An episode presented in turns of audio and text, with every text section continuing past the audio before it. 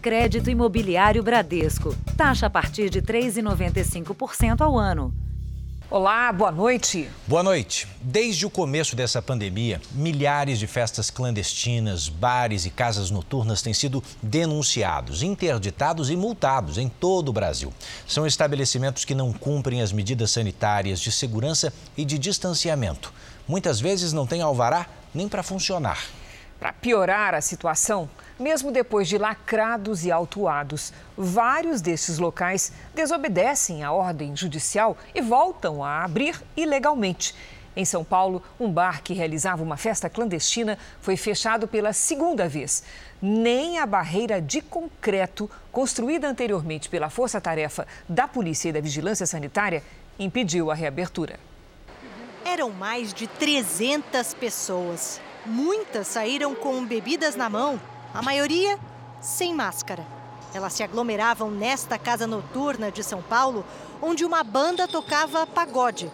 Agentes da Polícia Civil, Militar, Vigilância Sanitária e do Procon fizeram a blitz na casa, que além de funcionar irregularmente, ainda não tinha equipamentos contra incêndio. Mais uma vez a casa será fechada e ele será autuado e multado pela Vigilância Sanitária e procedimentos do Procon é que é a segunda vez que ela é interditada durante a pandemia. A prefeitura já havia construído uma mureta para lacrar a casa, mas os donos removeram parte dela para liberar o acesso. Nós localizamos aí o organizador da festa, que se identificou como proprietário do local. Será conduzido ele e mais um indivíduo como testemunha. A Vigilância Sanitária Estadual tem registrado milhares de denúncias de festas desde julho do ano passado. Mas no mês de março houve um pico, quando as denúncias ultrapassaram 55 mil. De um ano para cá, foram mais de 8.200 autuações em todo o estado de São Paulo.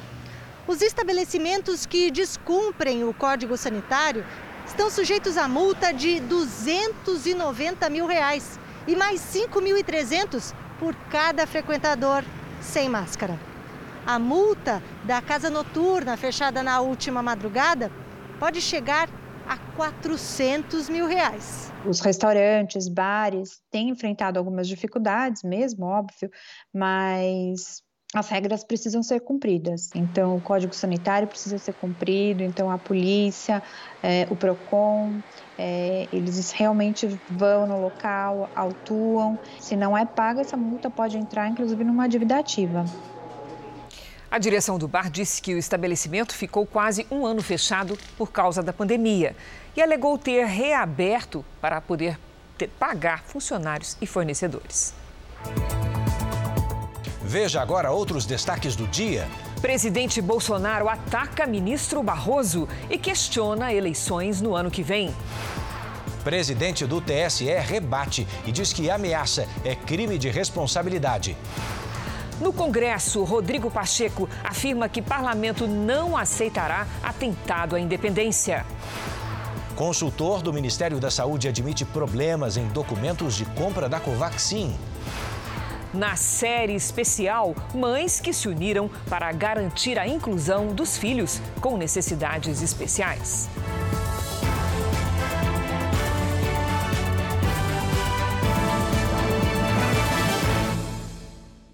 Oferecimento crédito imobiliário Bradesco. Taxa a partir de 3,95% ao ano.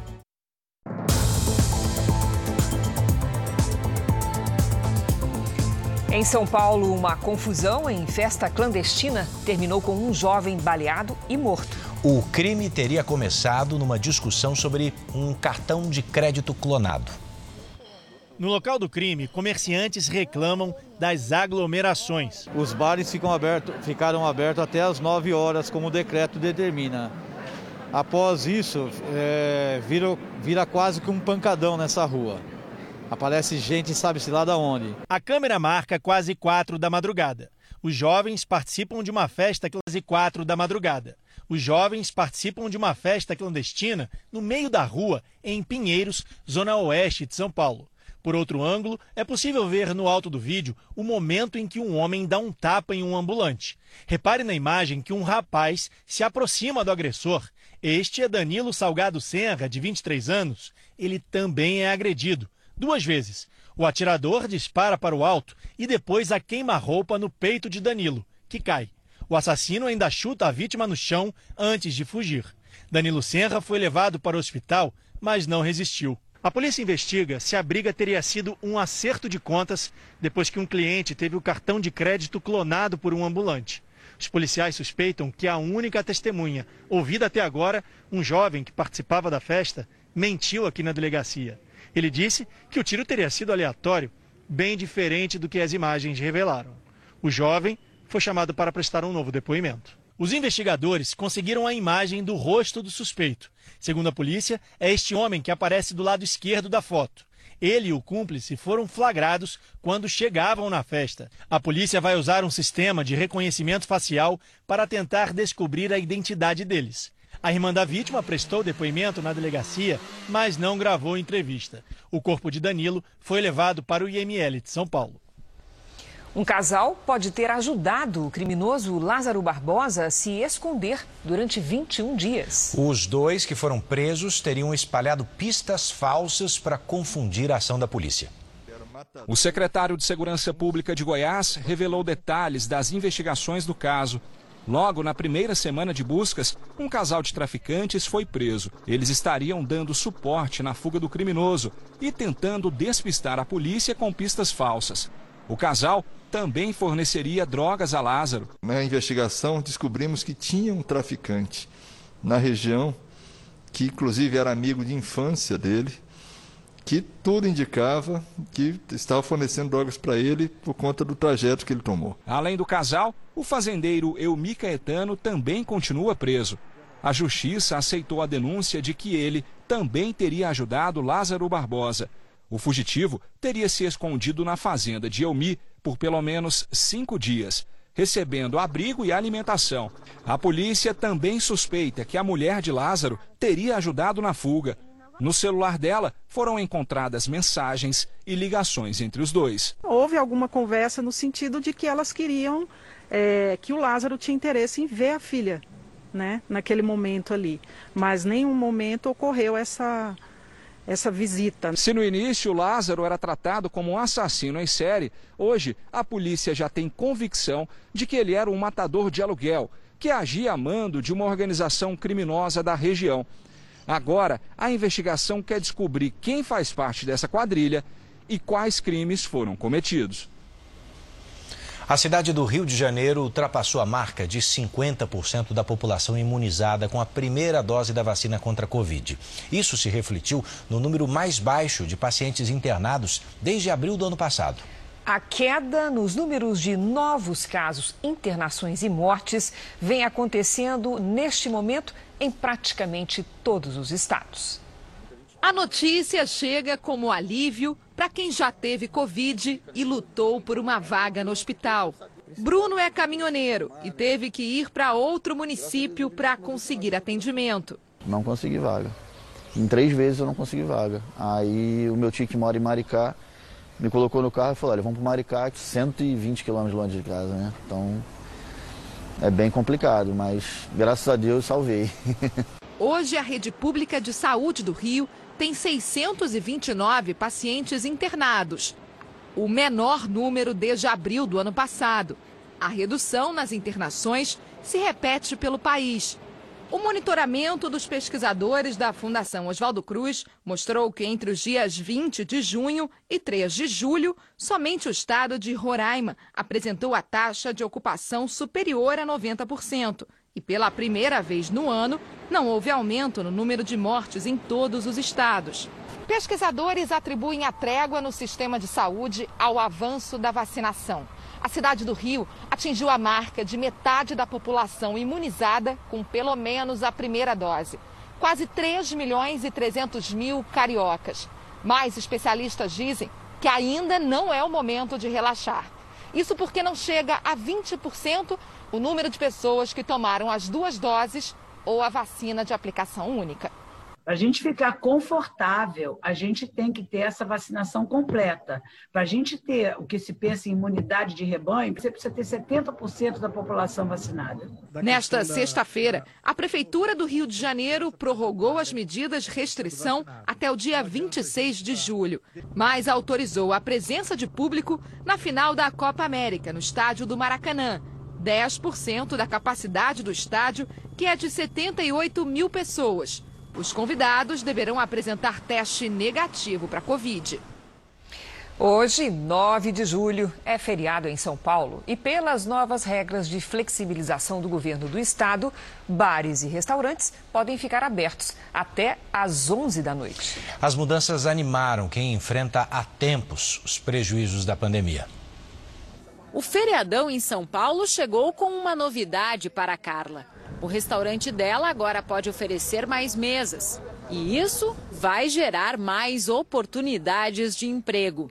Hoje nós estamos com quatro contratados e quatro temporários. Por causa da, da ampliação do horário, a gente vai ter necessidade de ter mais funcionários trabalhando. Começaram a valer hoje as novas regras para bares, restaurantes e serviços no estado de São Paulo. A ocupação foi ampliada de 40% para 60% da capacidade total. E o horário de atendimento ao público foi estendido das 9 para as 11 da noite.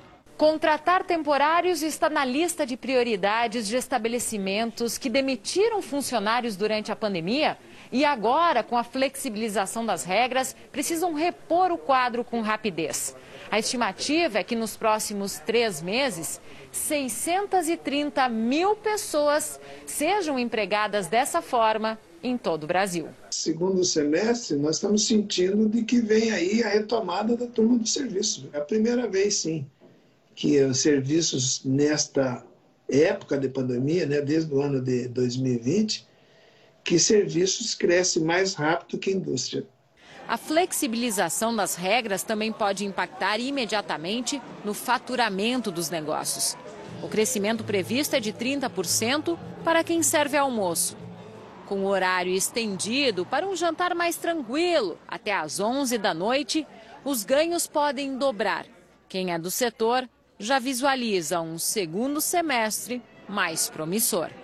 Se nós conseguirmos ampliar essa campanha da vacinação, manter é, um mínimo de cuidado, de, de, distanciamento, evitar aglomerações. Então, poderemos voltar à sociedade normal e aí os estabelecimentos voltarão à normalidade. Mas a luta vai continuar, enfim, mas nós com certeza venceremos. Vamos aos números de hoje da pandemia. Segundo o Ministério da Saúde, o país tem pouco mais de 19 milhões e 20 mil casos da Covid-19. São mais de 531 mil mortos. Foram 1.509 registros de mortes nas últimas 24 horas. Também entre ontem e hoje, mais de 56 mil pessoas se recuperaram. E no total, já são mais de 17 milhões 479 mil pacientes curados e pouco mais de 1 milhão seguem em acompanhamento. E olha que começou hoje em Ribeirão Preto, interior de São Paulo, a avaliação dos voluntários que vão receber a Butanvac, ainda em fase de testes. Seis voluntários que devem receber as doses da Butanvac nos próximos dias começaram a fazer avaliações de saúde. Mais 400 pessoas inscritas serão convocadas. Nessa etapa é avaliada a segurança e a quantidade de vacina a ser aplicada. A segunda fase dos estudos deve começar em três semanas em Ribeirão Preto e em São Paulo, com mais de 5 mil voluntários. Nessa nova etapa será feita a comparação com outros imunizantes. Os Estados Unidos e a Colômbia vão enviar policiais federais ao Haiti. A intenção é ajudar na investigação sobre a morte do presidente do país. Segundo as autoridades haitianas, 26 colombianos, parte deles militares da reserva, e dois americanos de origem haitiana estão entre os executores do presidente Jovenel Moise. A Casa Branca informou que agentes do FBI e oficiais do Departamento de Segurança Nacional vão viajar ao Haiti o mais rápido possível. As soon as possible. 17 pessoas estão presas por suposta participação no assassinato. Três morreram e oito suspeitos estão foragidos. Ainda não há informação sobre os mandantes da execução. Você vai ver a seguir: presidente Bolsonaro questiona eleições e é rebatido por autoridades da Justiça e do Congresso. E na nossa série, as mães que se uniram para garantir aos filhos com necessidades especiais o direito de brincar.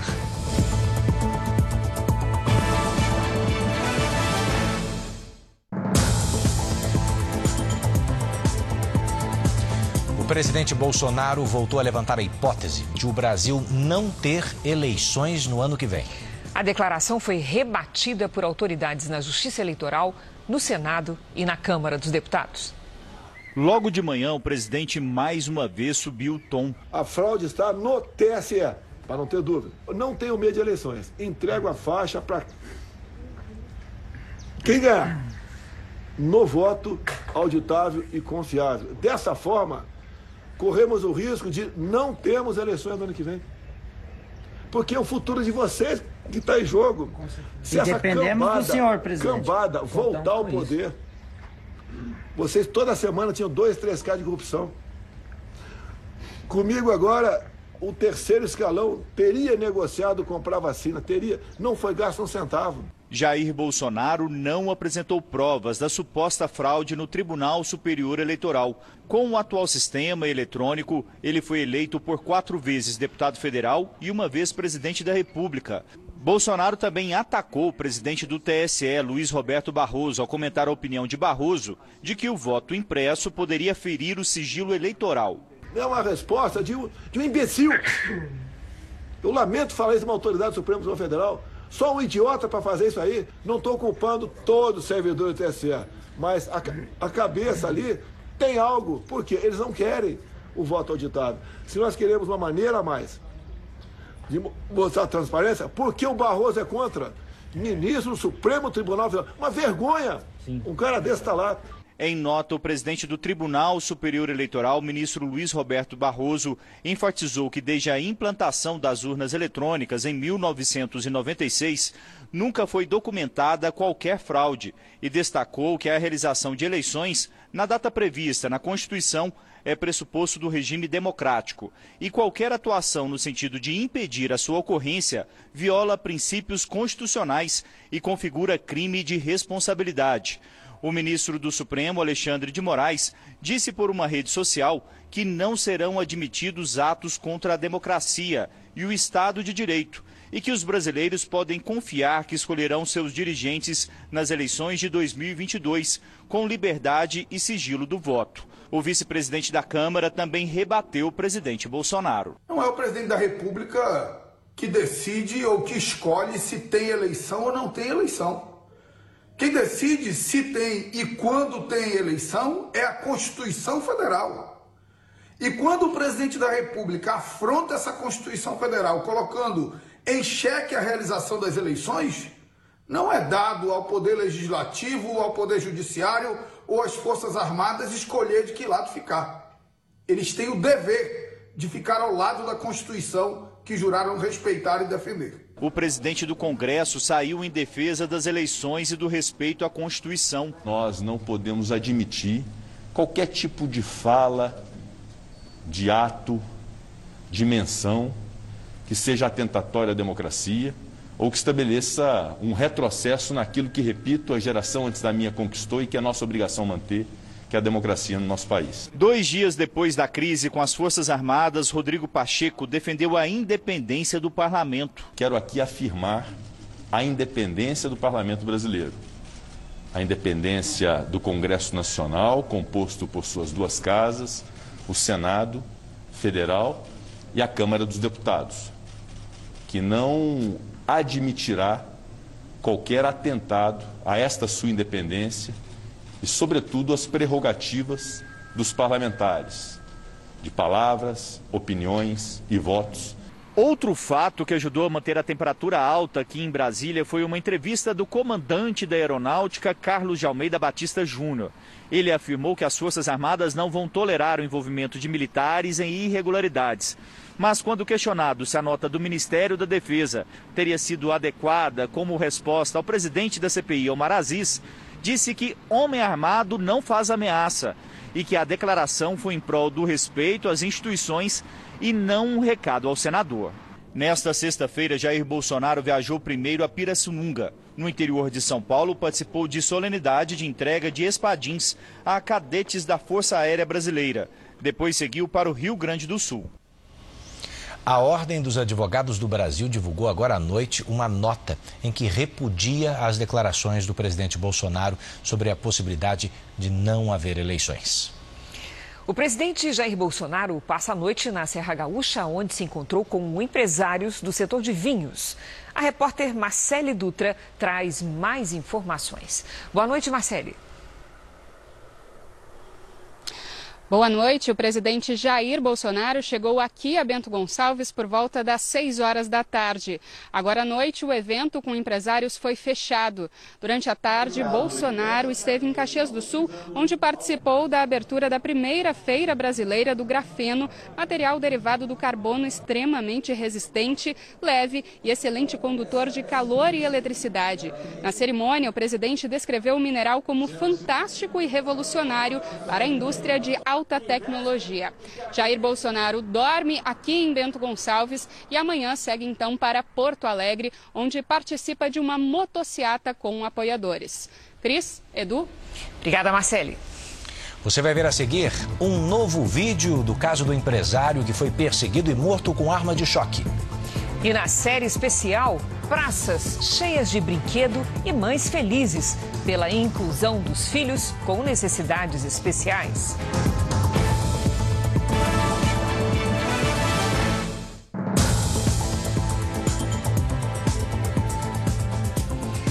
Novo circuito de segurança flagrou seis viaturas da Polícia Militar na porta da casa do empresário que morreu após ser atingido por armas de choque durante uma abordagem em São Paulo. Você viu ontem essa história aqui no JR. Agora a investigação quer apurar o que os policiais estavam querendo com o empresário pouco antes, antes, pouco antes dele morrer.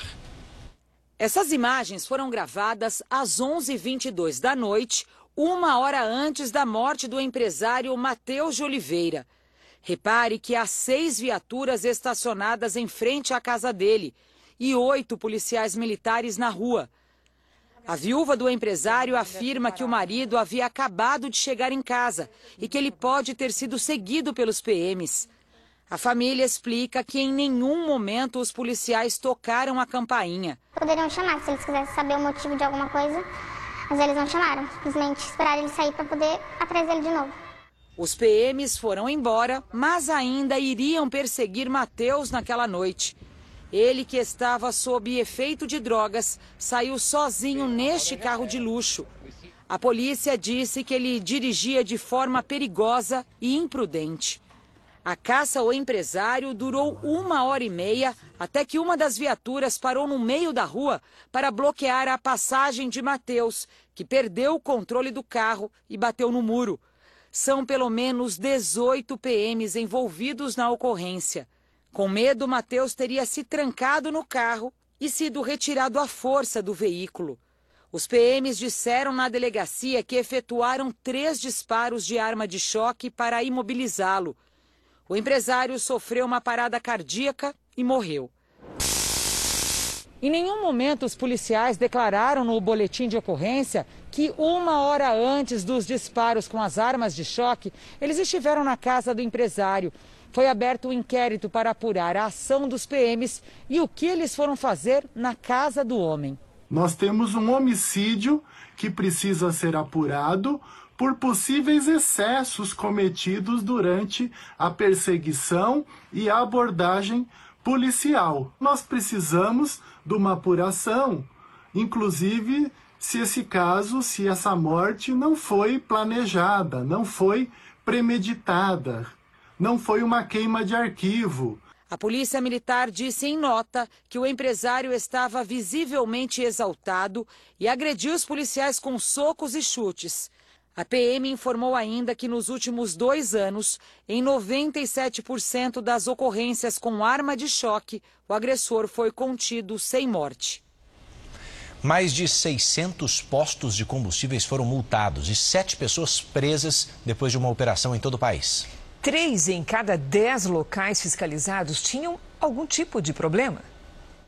A ação aconteceu ao mesmo tempo em todos os 26 estados do Brasil e no Distrito Federal. Policiais civis, militares, fiscais do Inmetro e agentes federais vistoriaram 1.755 postos. No Paraná, testes foram feitos para analisar a qualidade do combustível. Em Goiânia, bombas foram aferidas para saber se a quantidade marcada no contador era igual a que estava saindo nas mangueiras. O mesmo aconteceu em Rondônia. Em Pernambuco, esse posto teve as bombas lacradas. De todos os postos fiscalizados, 641, o equivalente a 36,5%, apresentaram alguma irregularidade e os donos foram autuados. 305 com bombas irregulares. Durante a operação, sete pessoas foram presas, sendo seis em flagrante por adulteração na qualidade do combustível. A ação também tem como objetivo fiscalizar crimes administrativos e financeiros, principalmente a sonegação fiscal. A operação obedece ao decreto assinado pelo presidente Jair Bolsonaro em fevereiro e o de Minas e Energia ficam responsáveis em garantir a qualidade do combustível aos consumidores. Notícia super relevante: uma pesquisa publicada esta semana encontrou pela primeira vez certas características genéticas que aumentam a chance de uma pessoa ter a forma grave da Covid-19. Esse é um caminho para o desenvolvimento de novas drogas para o tratamento da doença. E como o Brasil participa do estudo, alguns desses remédios podem ser feitos sob medida para a população do nosso país. Dentro de casa, a família sempre conviveu sem máscaras. Pai, mãe e filho tiveram a doença de forma totalmente diversa. Só o Eduardo foi internado, passou 12 dias na UTI. A minha recuperação poderia ser considerada um milagre, porque eu cheguei com 70 pontos uh, de complicação nos pulmões. Eu não tive tanta tosse e fraqueza assim. E o Alejandro, os sintomas dele também foram bem diferentes. Ele teve um pouco de febre só, tosse e um pouquinho de dor de garganta. Por que a Covid afeta as pessoas de maneira tão distinta? Um estudo genético feito com 49 mil pacientes e 3 mil cientistas de 19 países, inclusive do Brasil, começou a desvendar este mistério. Trabalhando com dados estatísticos, os pesquisadores encontraram 13 regiões do genoma que podem influenciar o risco de infecção e a gravidade do caso. O gene ABO, por exemplo, que determina o grupo sanguíneo, aumenta em até 12% o risco de pegar Covid. Dois genes ligados a doenças do pulmão aumentam em mais de 30% o risco de ter a doença grave. Foi apenas o primeiro passo. Agora o estudo será aprofundado. O objetivo: conseguir drogas que acertem o vírus da Covid bem no alvo. E diria que a gente comece a entender esse quebra-cabeça de uma forma melhor, a gente tem como precisamente utilizar a droga A para o indivíduo A, a droga B para o indivíduo B. Nós estamos melhorando, então, a possibilidade de intervenções, ou com drogas novas, ou com reposicionamento de drogas existentes que nem eram pensadas ou não são pensadas para esse fim. Os dados de 4.200 pacientes que foram internados no Hospital das Clínicas de São Paulo estão sendo esmiuçados. A equipe vai compará-los com os de outros países. A intenção é descobrir se a relação dos brasileiros com o vírus da Covid tem alguma característica particular. E isso poderia levar a drogas específicas para serem usadas no Brasil. O Brasil, sobre esse aspecto, não só pela nossa mistura, mas pelo tamanho da população, nós somos um laboratório vivo, tanto para servir para nós, como para servir para o mundo. Nos últimos dias se multiplicaram nas redes sociais aqueles grupos para troca de informações sobre vacinas. Em todos, o objetivo é informar qual imunizante está disponível em cada local. Pois é, Edu, para os especialistas, esse tipo de comportamento, escolher a vacina, atrapalha a campanha nacional de imunização. Teve gente que foi ao posto mais perto para se vacinar, mas nem todo mundo fez o mesmo. Eu realmente rodei vários postos, né, no total de oito postos de quinta-feira para cá, justamente à procura de uma determinada vacina. Agora vim no dia, procurei direitinho e graças a Deus achei a que eu realmente quero tomar. É o tipo de escolha não aprovada por especialistas. Não faz o menor sentido perder tempo, circular atrás de vacina, do, a marca A, a marca B, é totalmente desnecessário, porque qualquer vacina que você tomar é, você estará sendo protegido. Apesar das orientações, nas redes sociais diariamente são divulgadas informações sobre as marcas de vacinas encontradas nos postos de saúde da cidade do Rio. Nesse grupo, um dos integrantes pergunta pelo cardápio de vacina do dia. Para tentar evitar a escolha das vacinas, o município do Rio suspendeu a repescagem por idade. Só portadores de necessidades especiais terão uma segunda chance. A partir de segunda-feira, quem não comparecer no posto no dia correto vai ter que esperar, sem uma data definida. Medidas semelhantes foram tomadas em outras cidades. No Recife, quem não tomar a vacina disponível vai ter que esperar 60 dias para reagendar. Em dois municípios da região do ABC Paulista, quem se recusar vai para o fim da fila. Os médicos lembram que as quatro vacinas usadas no Brasil foram aprovadas pela Anvisa e têm eficácia comprovada. E que escolher a dose preferida pode comprometer o calendário de vacinação. Até achar o que para ela é a vacina ideal, são pessoas que estão se infectando, estão internando, estão agravando e estão morrendo. Não dá para escolher, né? Porque a morte não está de brincadeira, né? É, que tiver, com certeza. O importante é vacinar. Então já sabe, né? Vacina boa é a que tem no posto. Então vamos ver como é que está o andamento da vacinação em todo o Brasil. Nas últimas 24 horas, 1 milhão 557 mil pessoas receberam a vacina contra o coronavírus, somadas aqui a primeira e a segunda doses. Estamos a caminho de 83 milhões de vacinados com a primeira dose e de quase 30 milhões que completaram a imunização. Em São Paulo, mais de 21 milhões 321 mil moradores receberam a primeira dose. Isso representa 46% da população vacinação. No Nordeste, a Bahia, a Bahia vacinou 5 milhões 347 mil pessoas com a primeira dose. Estamos falando de quase 36% dos baianos. No Paraná, o número de vacinados com a primeira dose passa nesse instante de 4 milhões e 700 mil, quase 42% dos paranaenses estão parcialmente imunizados. E você já sabe que no portal r7.com você pode acompanhar a sua realidade, o seu local, num mapa interativo como esse. De volta a Brasília, o consultor do Ministério da Saúde, William Santana, foi ouvido hoje pela CPI da pandemia e disse que o contrato da compra da Covaxin tinha problemas desde o início. William Santana é contratado pela Organização Pan-Americana de Saúde e presta serviços no mesmo setor que Luiz Ricardo Miranda, que denunciou irregularidades no contrato pela primeira vez. Ele confirmou as pressões que Luiz Ricardo teria recebido para aprovar a compra e os problemas nas notas fiscais de importação. As duas primeiras apontavam pagamento antecipado, o que não estava previsto no contrato. E a terceira, a definitiva, manteve frete marítimo em vez de aéreo e incluía o frete e o seguro da mercadoria no valor total. Ele diz que tentou corrigir as irregularidades. É, eu pedi para que ele ficasse discriminado e separado, que é para ficar claro que na hora que você fosse fazer a somatória, este valor ele não poderia figurar no valor final da carga. 950 mil dólares, 5 milhões de reais. A última invoice ainda apresentava erros. A última invoice ainda apresentava um erro na somatória total. Queriam, diferentemente, receber do que estava no contrato. O nome disso não é erro, é golpe. Era golpe. o dinheiro que ia parar no é. paraíso fiscal para lavar esse é dinheiro. O relator da CPI afirmou que o ministro-chefe da Secretaria-Geral da Presidência, Onix Lorenzoni, exibiu um documento falso para rebater a primeira nota apresentada pelos irmãos Miranda.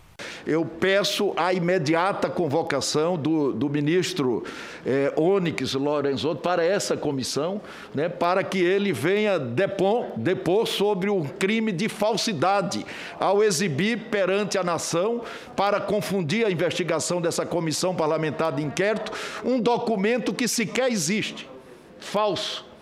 Portanto, a sua A sua presença nessa comissão é importantíssima. Na semana que vem, a CPI tem quatro depoimentos marcados de terça a sexta-feira. Mas na segunda, os senadores devem alterar o cronograma.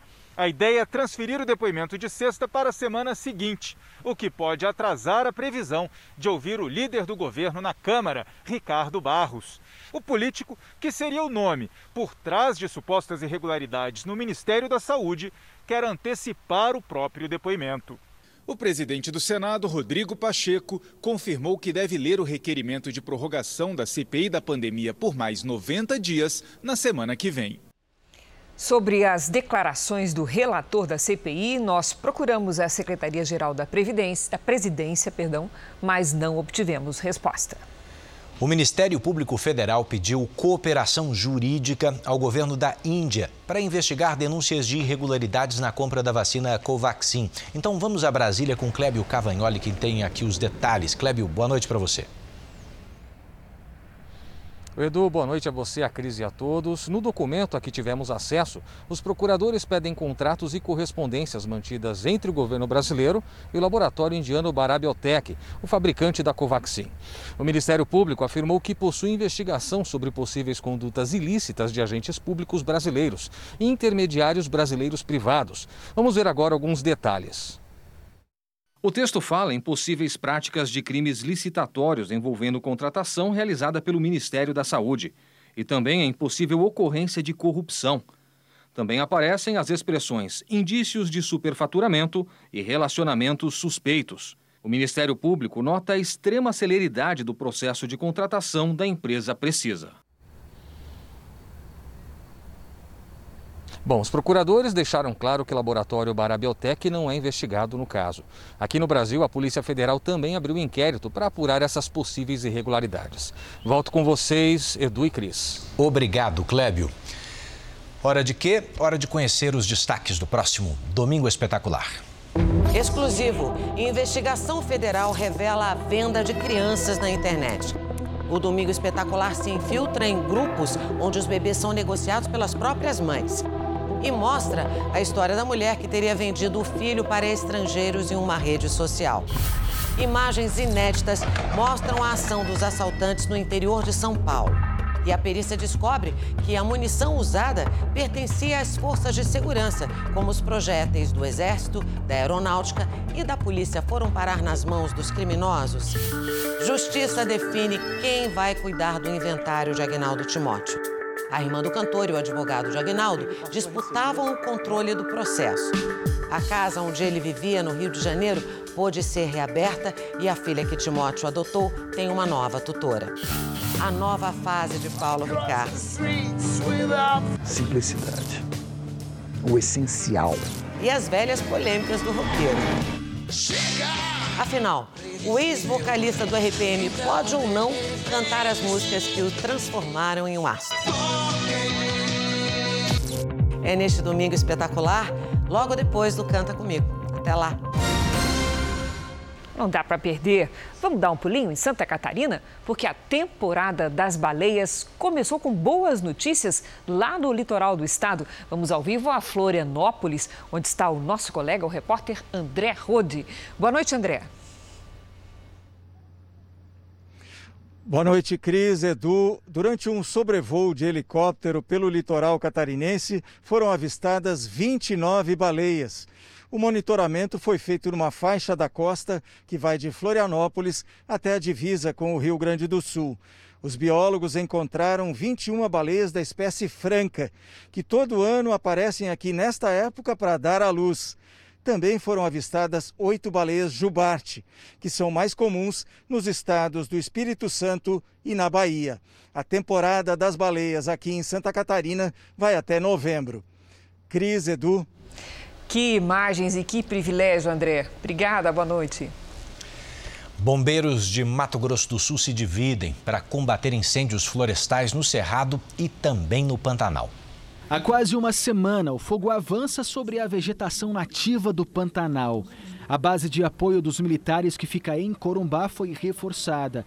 A cidade lidera o ranking nacional de queimadas este ano, segundo o INPE. Os bombeiros acreditam que o fogo já tenha consumido mil hectares de mata, o equivalente a mil campos de futebol. As aeronaves fazem sobrevoos noturnos para mapear as regiões em chamas. De dia, o trabalho é por terra. São nossas equipes se posicionando para esse combate, mais uma temporada de incêndios florestais. Outra frente de trabalho tenta impedir que o fogo avance pelo cerrado. Desde quarta-feira, um incêndio atinge a região da Serra da Bodoquena, uma das reservas ambientais mais importantes da região. A partir de amanhã, o combate aos incêndios aqui em Mato Grosso do Sul receberá o reforço de brigadistas do Ibama. A maior parte dos combatentes vai atuar na região do Pantanal, que chegou a registrar 42 novos focos de incêndio nas últimas 48 horas. Nesta sala de comando, os bombeiros monitoram via satélite o avanço do fogo na mata. Então nós traçamos aqui com as, com as informações, com os bancos de dados que nós temos e enviamos para as equipes. E aí elas conseguem, com a expertise, conhecimento já tem da área, ver se é possível, se aquele é o melhor caminho mesmo para chegar ao local de combate. Enquanto quase todo o Brasil sofre com o tempo seco, a chuva persiste no litoral do Nordeste. Só hoje, em Aracaju, a cidade de Aracaju registrou 30% da chuva esperada para o mês inteiro. Vamos saber com a Lidiane Sayuri o que, que provoca tanta chuva, Lid. Vamos lá, Cris. Boa noite para você, para o Edu, para quem está aí do outro lado. É um fenômeno chamado ondas de leste. São ventos úmidos do mar que sopram do continente africano até a costa do Nordeste, exatamente nesta época do ano. Essa circulação de ar forma chuva. No extremo norte do país, previsão de pancadas mais fortes no Amapá e em Roraima. Todas as outras áreas do Brasil seguem com tempo firme e quente até a próxima quarta-feira. No Sudeste, Centro-Oeste e interior do Nordeste, a preocupação é com a baixa umidade do ar. Neste sábado, faz até 23 graus em Florianópolis, 25 no Rio, 31 em Goiânia, em Maceió 28, em São Luís 30 e até 36 em Porto Velho. Em São Paulo, sábado de sol com poucas nuvens, máxima de 26 graus. No domingo faz até 25. E olha aqui, o primeiro pedido no Tempo Delivery de hoje é do Dinael, da cidade de Dias Dávila, na Bahia. Vamos lá. Oi, Dinael, você vai ter pela frente um fim de semana com sol entre nuvens e pancadas de chuva à tarde. Máxima de 28 graus no sábado. No domingo faz até 27. Na segunda, tempo nublado com chuva a qualquer hora. Quem manda agora é o Marcelo Lide. Ele quer saber como fica o tempo em Nova Andradina, Mato Grosso do Sul. É pra já. Marcelo, a umidade do ar em Nova Andradina está muito baixa e sem umidade a temperatura cai e sobe muito rápido. Faz frio logo cedo, esquenta bastante à tarde e aí à noite noite as temperaturas despencam. Nada de chuva nos próximos dias. O fim de semana começa com 15 graus e à tarde faz até 29 graus no sábado e 30 no domingo. Participe você também do Tempo Delivery pelas redes sociais. Mande mensagem com a hashtag você no JR. Bom fim de semana, Obrigado. gente. Obrigada, Lidy. Nos Estados Unidos, a tempestade Elsa chegou a Nova York, onde causou fortes chuvas e inundações. Foi uma sexta-feira de caos em Nova York. Ruas e estações do metrô ficaram completamente inundadas. Nem as estradas suportaram tanta chuva. Segundo o Serviço Meteorológico do país, em poucas horas choveu o que era esperado para todo o mês de julho. No estado vizinho, Nova Jersey, também houve enchentes e os ventos derrubaram árvores centenárias. Na Carolina do Sul, a guarda costeira precisou resgatar uma família que ficou presa em uma ilha próxima à costa depois que o barco em que eles estavam foi levado pela correnteza.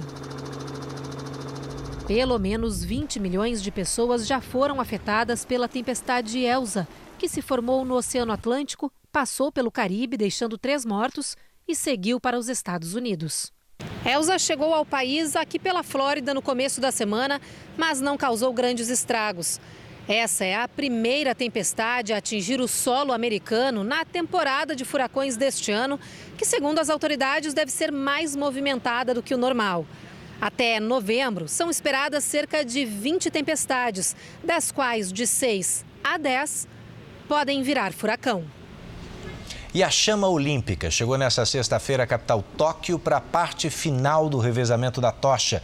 Numa cerimônia que você vai ver aí, ó, discreta, para apenas 100 pessoas, a governadora de Tóquio recebeu a chama no Parque Olímpico. Do lado de fora do estádio, houve um protesto contra a realização do evento. Ontem, você viu aqui, foi anunciado que os jogos serão realizados sem a presença de público para evitar a propagação da variante Delta da Covid. A abertura da competição está marcada para 23 de julho. E agora a nossa série especial. No Rio de Janeiro, um grupo de mães se uniu para garantir a inclusão dos filhos com necessidades especiais. E olha que importante, isso está produzindo resultados animadores. Algumas praças da cidade ganharam brinquedos adaptados e as crianças puderam se divertir, como sempre sonharam. A mãe do Pedro, inclusive, não parou por aí. Criou uma oficina na própria casa para fazer cadeiras que pudessem dar mais segurança à garotada. E você já tinha ido a algum parque um dia que você queria brincar e, e não tinha espaço para cadeira no brinquedo? Já. E como é que foi? É, foi muito que eu vi as crianças brincando e não podia entrar.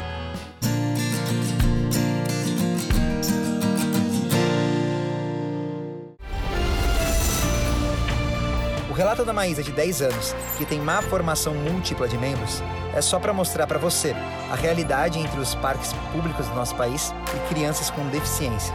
Mas eu garanto que a Maísa é uma menina muito feliz e que essa história fala de muita diversão. Toda criança quer brincar. Toda criança tem o direito de brincar. Ele só precisa dos brinquedos certos para os seus corpos. Quando esse grupo de mães percebeu que seus filhos não podiam usufruir desse direito básico nos espaços públicos, elas simplesmente revolucionaram e adaptaram todos eles. Ana é a mãe do Pedro, um jovem com paralisia cerebral. Ela é uma espécie de líder do movimento das mães de crianças com necessidades especiais de Volta Redonda, no Rio de Janeiro. Aí essa mãe às vezes é acolhida, ela começa a tirar dúvida com a gente, principalmente do que, que ela pode procurar dentro da cidade, porque quando a mãe recebe o diagnóstico, é tudo novo para ela, né? Então ela não sabe, vai procurar qual médico, vai procurar qual terapia. E isso ela encontra no grupo de mães, né? Existe muito pouca atividade para criança especial. Uhum. Então a gente acabou se unindo com outras mães para estar tá, né, desenvolvendo esse trabalho. A Ana viu que podia transformar a brincadeira da garotada quando conheceu o projeto Lia, que tem a missão de adaptar parques de várias cidades pelo Brasil. Vocês se unem, vão na prefeitura e fala com o secretário. Essa, essa é a guerra. A gente fala disso há dois anos com vocês e vocês não falaram nada do Biqueiros Inclusivos. Aí eles reuniram com a gente, falaram que estava no projeto sim, mas que não tinha comentado e tal, mas que estava no projeto. E aí saiu dois brinquedos adaptados lá para o zoológico. E aí, um pouco mais para frente, veio esse projeto do Jardim Botânico aqui, né? Rosângela é a mãe da fofa da Maísa, que você conheceu no início da matéria, e trouxe a menina pela primeira vez ao parque adaptado. E como que é a sensação de poder ter uma filha com 10 anos, louca para brincar, e ter os brinquedos que comportam ela, assim, como que é? Ah, é maravilhoso. Eu, assim, eu não tinha vindo, né, ainda. Uhum. Já tinha escutado falar, mas não tive ainda, não tinha tido oportunidade de vir. Só que assim, hoje quando a gente chegou aqui, ela mesma, assim, o olho dela brilhava, né? Porque ela, mãe, um brinquedo que eu posso entrar com a cadeira de rodas. Porque nem ela, né, sabia que existia. Foi legal, eu gostei, é maravilhoso. E também pode ser cadeirante.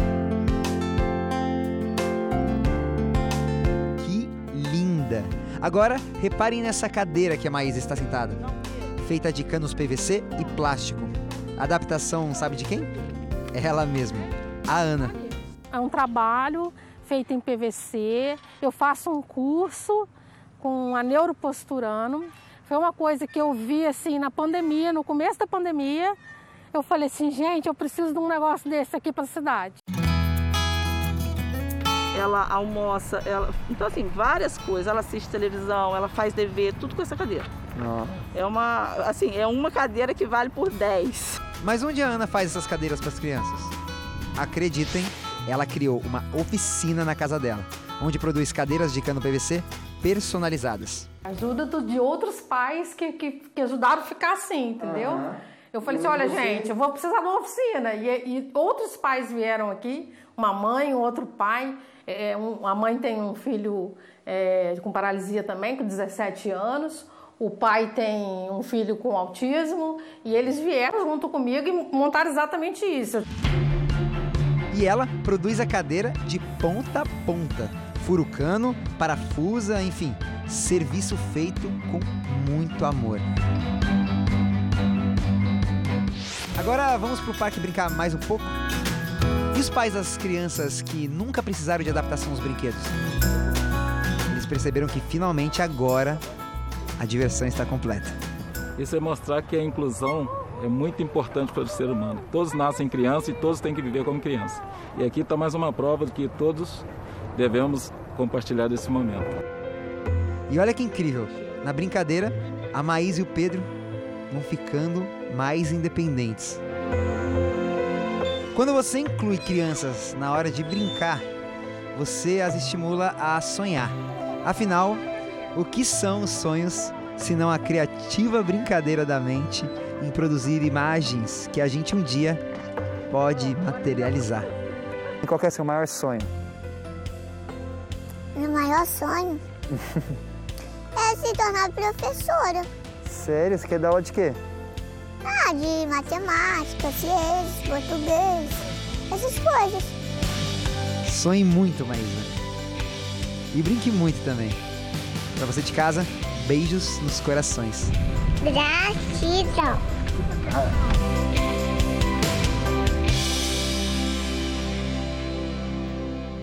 A futura professora já deu a lição. Voa, Maisinha.